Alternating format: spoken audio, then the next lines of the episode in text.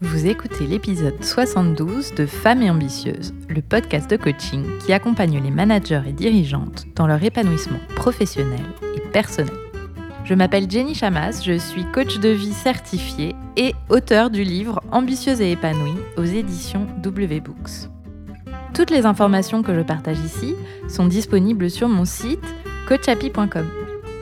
Abonnez-vous au podcast sur la plateforme de votre choix et recevez tous les mardis le nouvel épisode. Si vous aimez ce podcast, partagez-le avec les gens que vous aimez et qui pourraient en bénéficier. Et vous pouvez aussi me laisser un avis 5 étoiles sur la plateforme de votre choix. Mille merci.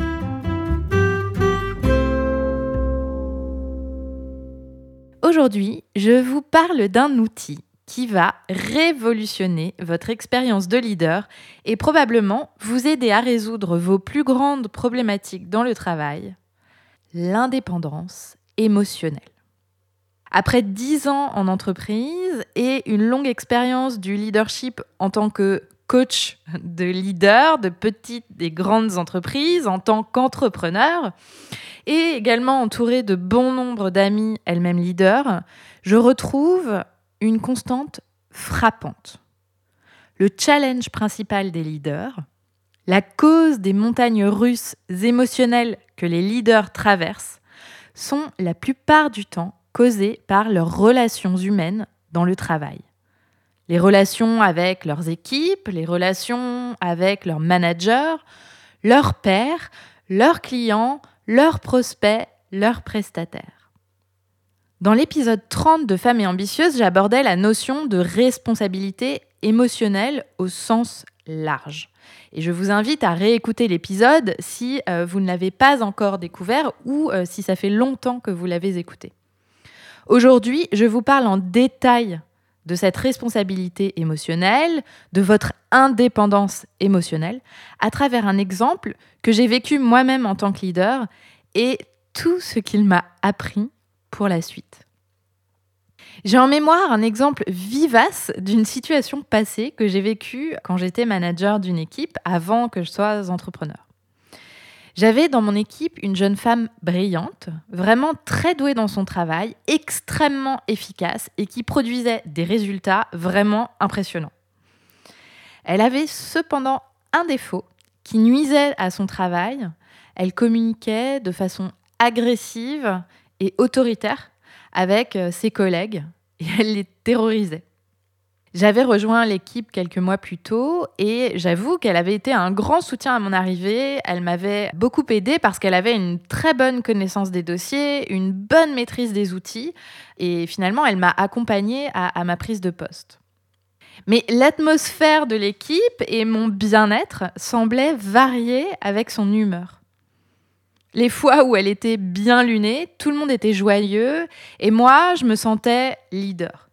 Les jours où elle était exécrable, toute l'équipe en pâtissait et personnellement, je perdais confiance en ma capacité de leader. J'avais rapidement évoqué avec elle la possibilité de prendre un poste à responsabilité pour satisfaire ses ambitions et satisfaire aussi les, les besoins croissants de l'entreprise. Et elle semblait super enthousiaste et motivée. Elle était vraiment demandeuse. Pourtant, après que nous euh, ayons discuté de euh, sa prochaine étape de carrière, quelques semaines plus tard, elle m'a annoncé qu'elle souhaitait démissionner car elle ne se sentait pas assez valorisée dans son travail. Inutile de dire qu'à ce moment-là, je suis tombée des nues. Quand elle m'a annoncé ça, j'ai ressenti tour à tour euh, de la trahison, de la honte, de la culpabilité et de la peur. Tout ça à la fois. J'avais en tête, enfin, tout le discours intérieur que j'avais, toutes mes pensées, c'était oh, elle exagère de me faire ça alors que je me démène pour lui trouver une prochaine étape de carrière à la hauteur de ses ambitions. Je me disais aussi oh, j'ai été une mauvaise manager pour qu'elle en arrive là. Je me disais j'ai dû faire quelque chose de mal.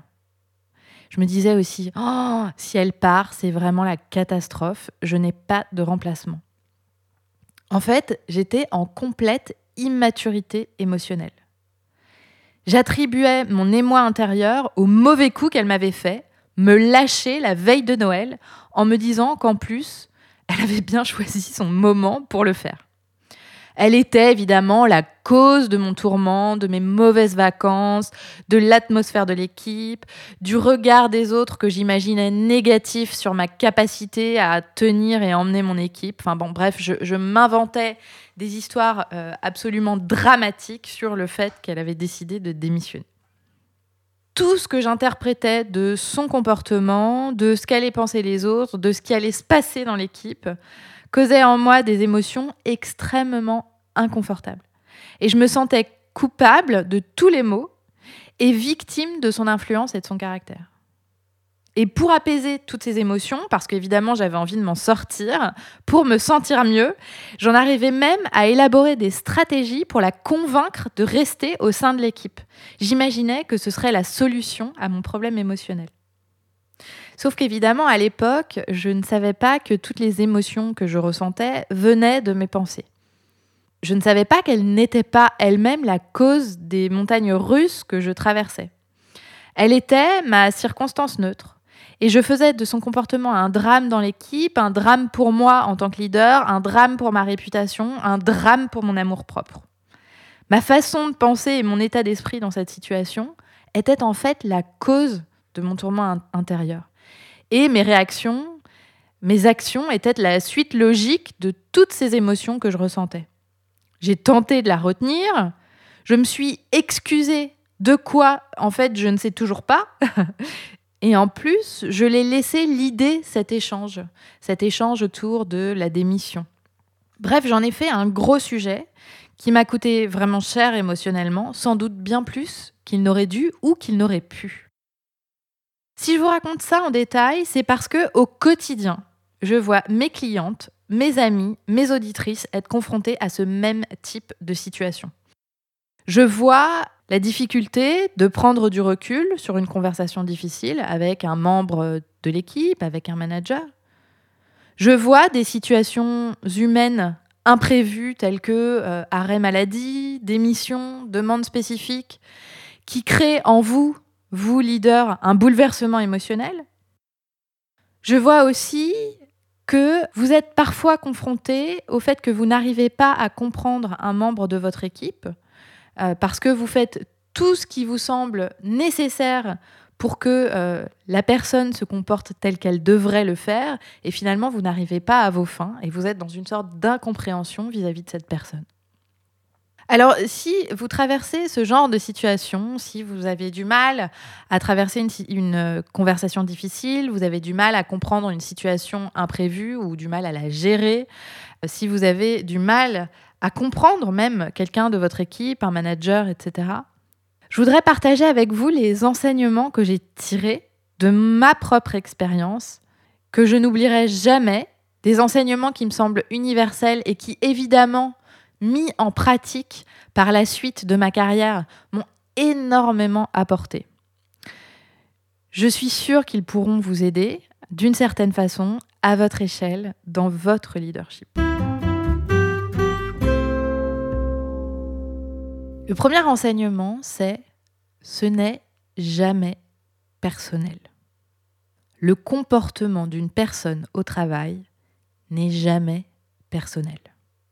Le comportement d'une personne en dit beaucoup plus long sur elle-même que sur vous. C'est intéressant parce que la femme dont je vous ai parlé est finalement restée quelques mois de plus dans mon équipe toujours en étant une épine dans le pied. Évidemment, elle est restée plus longtemps parce que je l'ai retenue. Puis, elle a poursuivi dans la même entreprise, dans d'autres équipes, et a continué à terroriser les gens avec qui elle travaillait, à continuer à euh, ne pas être satisfaite de ses managers, à continuer à se plaindre. Et en fait, son comportement n'était pas lié à un manager ou une équipe ou un métier en particulier, mais tout simplement, c'était sa façon d'être au monde et de voir le monde. Ce n'était absolument pas personnel. Deuxième enseignement, les autres ont toujours une opinion d'un leader. Le jour où on devient leader, on doit accepter d'être exposé plus que jamais au regard des autres. On anime des réunions, on prend des décisions et des décisions difficiles. Évidemment, les gens autour de nous en ont une interprétation et une opinion, tout simplement parce qu'ils ont un cerveau et que le cerveau est fait pour interpréter ce qu'il voit, ce qu'il entend, ce qu'il ressent.